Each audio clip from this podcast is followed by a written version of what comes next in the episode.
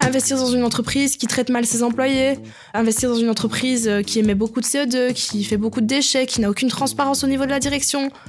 Oui, c'est rentable parfois, mais qu'en est-il de nos valeurs là-dedans? Celle qui questionne la responsabilité sociale des entreprises dans lesquelles elle investit, c'est Camille. À 22 ans, elle étudie à HEC Liège et se spécialise dans la finance. Elle rêve même de devenir investisseuse professionnelle, mais avec des valeurs, car Camille veut que ses choix en bourse pèsent sur les grands débats de société. Elle surveille par exemple avec une attention particulière la bonne gouvernance des sociétés ou encore leur impact sur le climat. Ce sont des investisseuses et des investisseurs comme elle que notre podcast Tracker rencontre chaque semaine. Des néophytes ou des curieux qui placent leur argent sur les marchés, leur point commun s'y être mis depuis peu. Nous sommes aussi allés frapper à la porte d'une chercheuse de l'association Financité, spécialisée dans l'investissement socialement responsable. Elle nous a notamment donné quelques clés pour bien analyser les fonds qui proposent des produits d'investissement du genre. Je suis Salim Nesba et je vous propose de faire connaissance avec Camille. Également membre du club d'investisseurs de sa faculté, le Dow Jones Club, elle a fait ses débuts en bourse en novembre dernier. Elle nous raconte les coulisses de ses premiers pas d'investisseuse. Ça fait plusieurs années que je travaille euh, dans des jobs étudiants.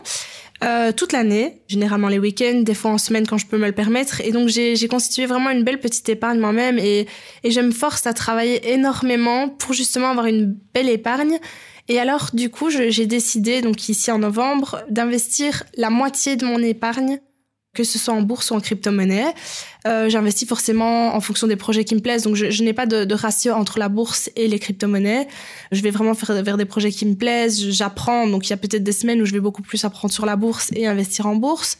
J'ai commencé d'abord avec euh, avec 1000 euros et très vite, donc en novembre, ça a été une période assez compliquée. Donc très vite, il y a eu il y a eu des, hauts et des bas, je vais dire. Euh, j'ai pris un peu peur parce que forcément j'ai vu les marchés euh, vraiment le marché c'était pas une action deux actions. C'était la plupart de, de, de ce que j'avais euh, était en train de, de chuter. Donc euh, forcément ça, ça, ça, ça fait peur. Mais j'ai bien mesuré euh, mes actions. Quand j'ai décidé d'investir c'était vraiment une stratégie de long terme que je voulais. Donc simplement j'ai décidé de fermer les yeux là-dessus parce que moi ben, je crois en l'avenir des des entreprises dans lesquelles j'ai investi et j'ai vu que c'était une correction globale. Donc je, je reste optimiste pour l'avenir et comme j'ai une stratégie de long terme, j'ai fermé les yeux sur cette période et j'ai d'ailleurs investi du coup 1500 euros supplémentaires en bourse au moment de la chute pour pouvoir en bénéficier plus tard. Et donc ça va Oui, ça va. Je m'en sors.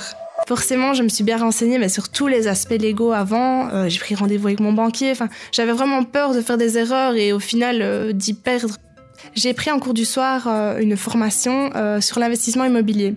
Forcément, maintenant, bah, je n'ai pas le capital pour investir dans l'immobilier, donc je le fais plus bah, à mon échelle de revenus, donc au niveau des crypto-monnaies et de la bourse. Je suis sur des plateformes plutôt débutantes qui me conviennent pour l'instant, mais je sens qu'au niveau de la bourse, j'évolue et je commence à vouloir aller vers de, nouveaux horizons, de nouvelles opportunités. Donc je pense bientôt changer de plateforme. Je me rends compte au fil du temps donc, euh, de mon utilisation euh, de la plateforme euh, pour l'investissement en bourse que c'est une plateforme vraiment très simplifiée, donc vraiment qui a pour cible vraiment les jeunes investisseurs vraiment débutants.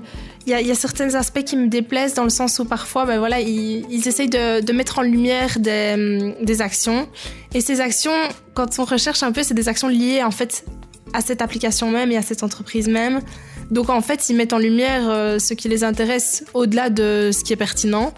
Et donc forcément, bah, ce que j'ai toujours fait, je me renseigne sur d'autres plateformes, d'autres sites, je fais d'autres analyses avant d'aller investir sur cette plateforme. Et je pense que c'est important pour, tout investisseur de ne pas se fier uniquement à ce que la plateforme propose et renseigne. Camille semble déjà se poser de bonnes questions. Elle fait partie du bataillon de jeunes investisseurs arrivés en bourse ces deux dernières années. Des investisseurs bien aidés par l'évolution spectaculaire des applications de trading. Elles leur permettent de passer des ordres à tout moment et à tout endroit. Pratique. Mais ces applications donnent aussi la possibilité de surréagir à tout moment et à tout endroit, ce qui peut s'avérer être risqué. Et quand ces applications rendent les placements d'ordre boursier ludiques, voire divertissants, cela devient même très risqué.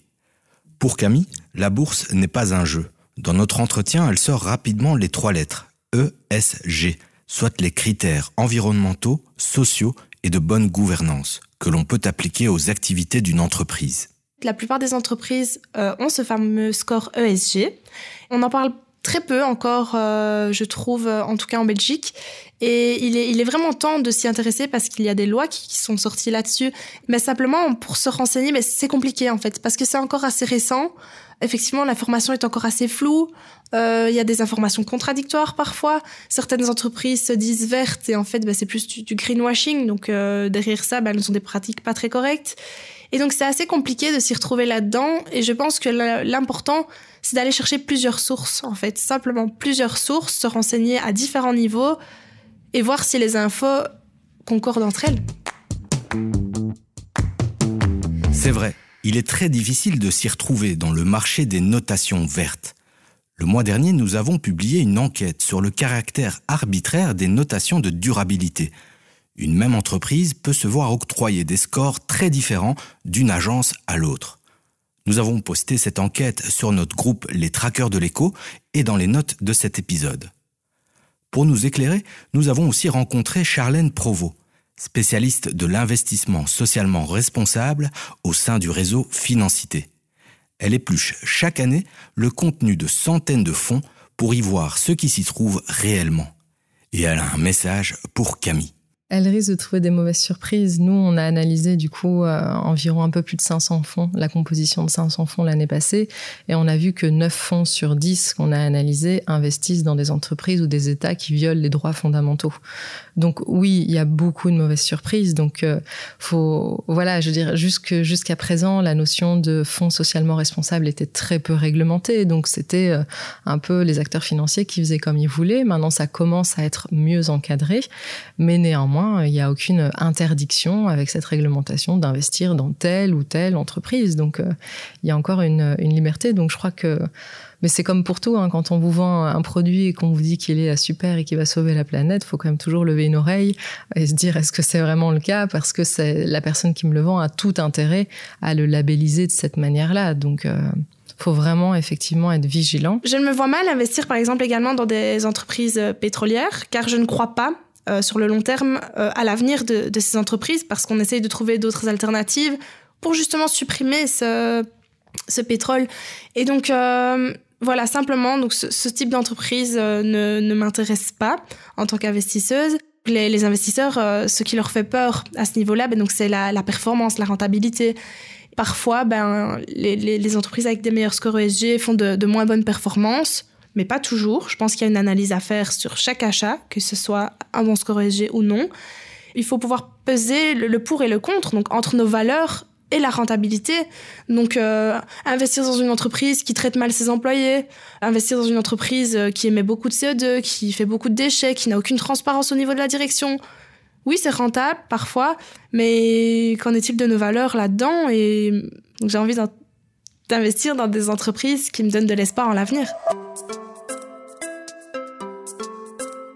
Pour Charlène Provost, les investisseurs ne doivent pas hésiter une seconde à questionner les conseillers financiers pour savoir dans quoi ils mettent leur argent. Mais monsieur et madame tout le monde peuvent aussi aller chercher l'information directement à la source. Si on investit dans un fonds, la première chose à aller voir, c'est le prospectus. Le prospectus du fonds, c'est la base de tout et euh, il est disponible normalement sur le site euh, de la banque qu'il commercialise. C'est une obligation euh, légale.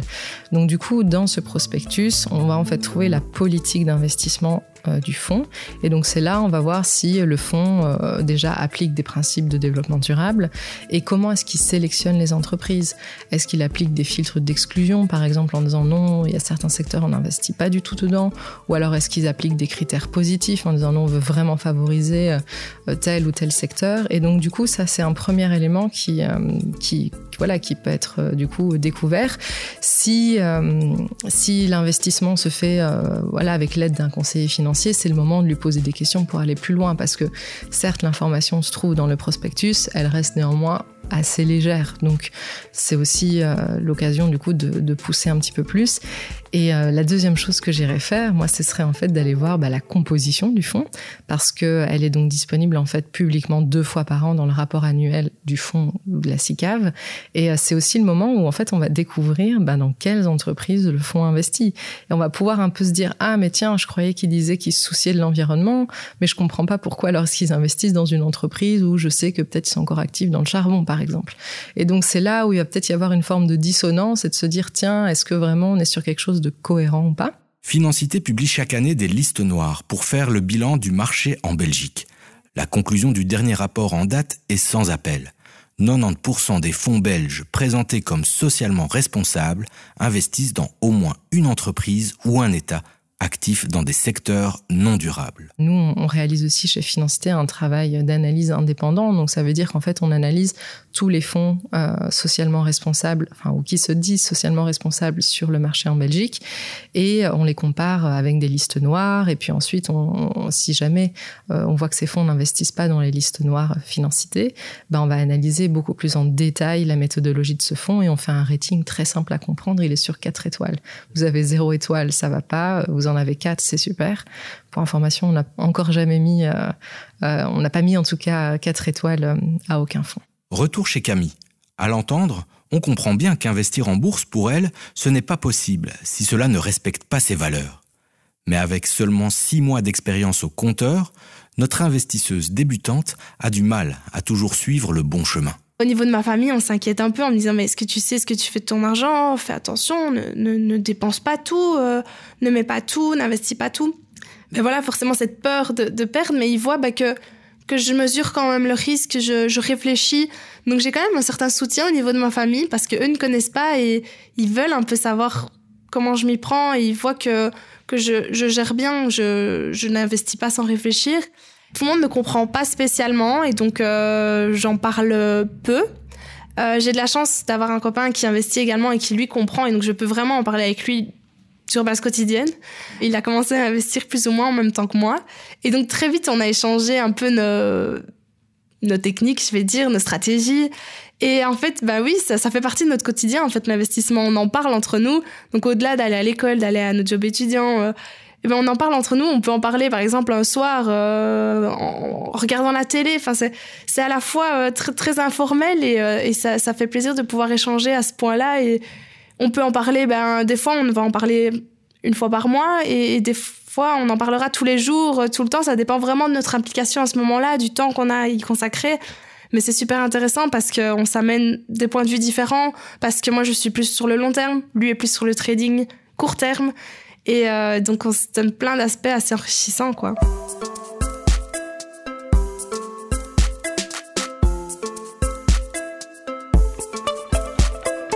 Donc, ce qui attire énormément les étudiants dans le monde de l'investissement, c'est les, retours potentiels qu'on peut, en avoir. Et donc, en fait, beaucoup pensent, oh, je vais investir et je vais gagner euh, énormément.